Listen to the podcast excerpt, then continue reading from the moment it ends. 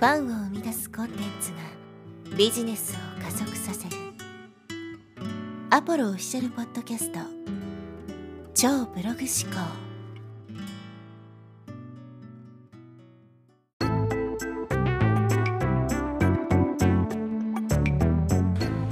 はい、えー、こんにちは、アポロです、えー、今日はですね、学び方を学べというテーマでお話ししていきたいと思います。で先日、ポッドキャストであの英語の、ね、上達方法ということで、僕の、まあ、英語上達の秘訣をシェアしたわけですけど、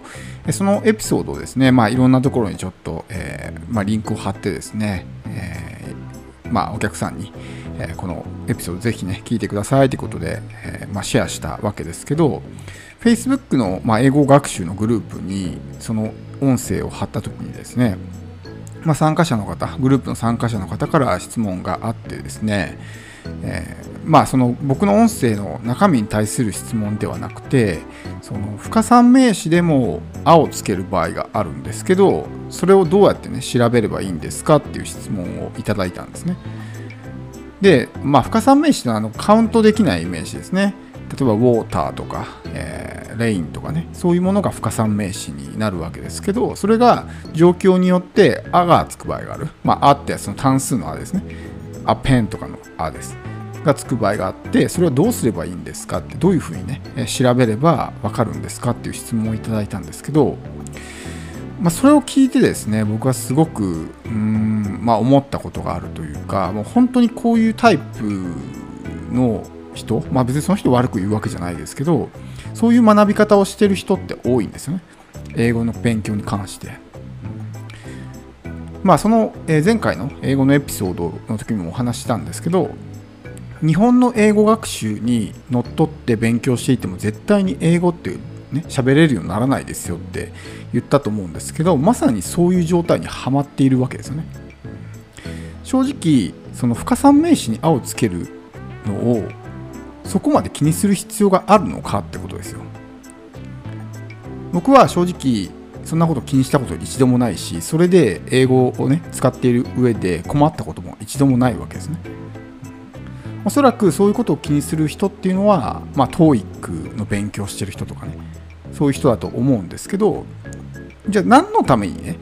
英語をそもそも勉強してるのかってことですよ。単純に TOEIC で高得点だけ取れればいいと別にその英語をね実務的に使うことは最初から考えてないというんであればそういうことを意識するのもまあ必要かとは思うんですけど僕個人的には必要だとは思わないんですけどまあそれもねまだわかるんですけど仮に例えばねじゃあ自分が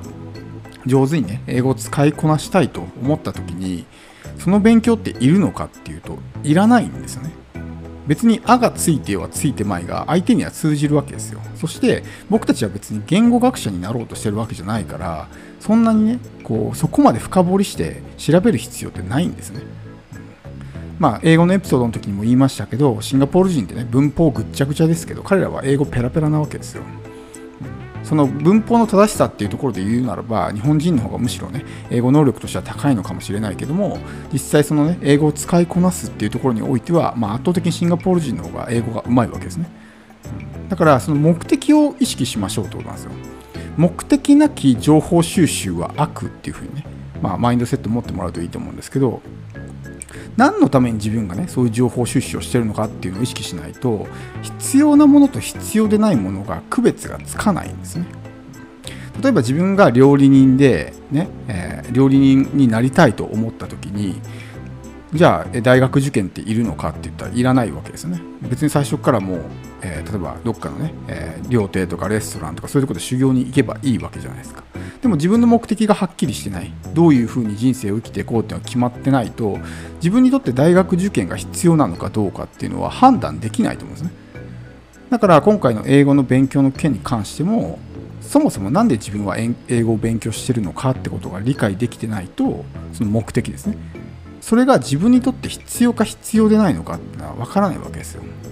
で実際その英語を喋るときにねそんな今回は「あ」をつけるのかってねつけないのかもしくは座をつけるのかとかって気にしてたら言葉なんか出てこないんですね。日本人が英語を喋れないのはもうそういうところの、まあ、泥沼にはまってしまってるからですよ。こういう時は「あ」をつけるのか「座をつけるのかみたいなね。もう正しく喋ろうとしすぎる。だから全然言葉が出てこないわけですけどそういうものって実際英語でコミュニケーションを取る時っていらないんですね。だから僕はそれを聞いてあこの人はまさにね日本の英語教育に、まあ、毒されてるなっていうふうに思ったわけですけど、まあ、大抵そういうね、えー、学び方をしてる人っていうのは、まあ、まあ、すごく言いにくいんですけど英語は喋れるようにならない、まあ TOEIC で高得点は取れるかもしれないけども英語は喋れるようにならないと。単純にお勉強が得意な人になってしまうわけですね。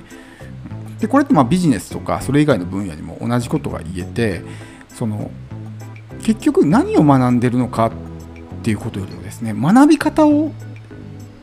知らないと間違った学び方をしてしまうわけですね。今回のテーマは学び方を学べっていうテーマですけどまさにそういうことですよ。そのね、えー、学び方が分かってないからそういうまあ何ていうんですかね重箱の隅をつつくようなものを知ろうとしてしまう。でもそれってそんなに必要なものなのか重要なものなのかっていうと大して重要でもないんですよね。でもそこをどんどんどんどん深掘りしていくとどんどんこの泥沼にはまってしまうんですね。あれもああつけるこれもああつけるみたいな感じになったらもうそこから抜け出れないと思うんですよ。でもそれって実は全然重要じゃなかったりするわけですよね。だから学び方をまず最初に学ばないとそれを知らないうちにいきなり勉強してもまあ今回言ったみたいなケースに陥ってしまうわけですね。何を学べばいいのかとかね。それが自分にとって学ぶべきことなのか今すぐ必要なのかってことが理解できてないまままあこう無作為にですね情報を吸収しても意味がない。意味がないで済めばいいですけどそれによって時間とか労力をですね消費してしまうことになるわけです。なのでまあ、情報ってね今もうインターネットがあるからすごくたくさんあるわけじゃないですか。でその情報を精査する能力っていうのを自分自身で身につけていかないといけないわけですね。そうしないとまあそういうね英語で言うところの今言ったケースみたいになってしまうわけですよ。どんどんどんどんね意味のないところを深掘りしていってどんどん、まあ、泥沼に深みにはまってしまうということですね。例えば、まあ、ブログを書くにしてもねワードプレスのテーマは何がいいんだとかってそういうのって本当にね本質的に重要なのかってことですよ。どんなにテーマがねまあその優れたテーマ有料テーマを買ってこれが今すごくね流行ってますよとかってものを買っても中身がスッカスカだったら結局そんなねいいブログにはならないわけですよ。でもどのテーマがいいんだろうとかねあこの時はこういうテーマ使ってこういうデザインを使ってみたいな本質とちょっとかけ離れたところばっかりをですね深掘りしていても、まあ、そもそも進まないし、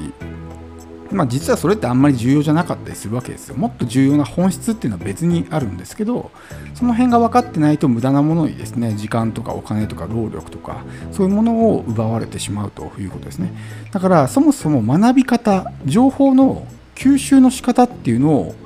まず最初に学ぶ必要があるわけですね。どういう情報を、まあ、どういう形でえ吸収するのかとかそのいる情報いらない情報の見分け方とかね。個人で起業するのにマネージメントとか学ぶ必要ないわけじゃないですか。あるいは経営学とかもね。会社を持って組織をね運営してるんなら経営学もいるかもしれないけども、まあ、個人でやってる分には経営学とかって基本的にはいらないわけですよ。今のステージではね。でもその辺の判断がつかない。ビジネスっていうくくりだけで考えてそれが自分にとって必要かどうか判断できなければまだ個人でねやっているレベルなのに経営学とかマネージメントとかねそういうものを学んでしまうというふうになってしまうわけです。なので、まあ、そういうですねこう特に時間って限られてますからその時間をいかに有効に使うのかってことが、まあ、結果に大きくね影響を及ぼすので無駄なものまあ、本質とかけ離れたものにですねこう時間を使ってしまうとせっかくね頑張ってるのに全然結果につながらないとかっていうふうになってしまうわけです、まあ、今回はかなり分かりやすい事例だったんでね、まあ、英語の事例をま紹介しましたけどビジネスとかそういうところでも同じことがあるわけですね。本当にそれって学ぶ必要あるのとかそこまで深掘りする必要あるのってところにどんどんどんどんはまってしまう。特に情報ってね調べれば調べるほどどんどん出てくるのでキリがないわけですよ。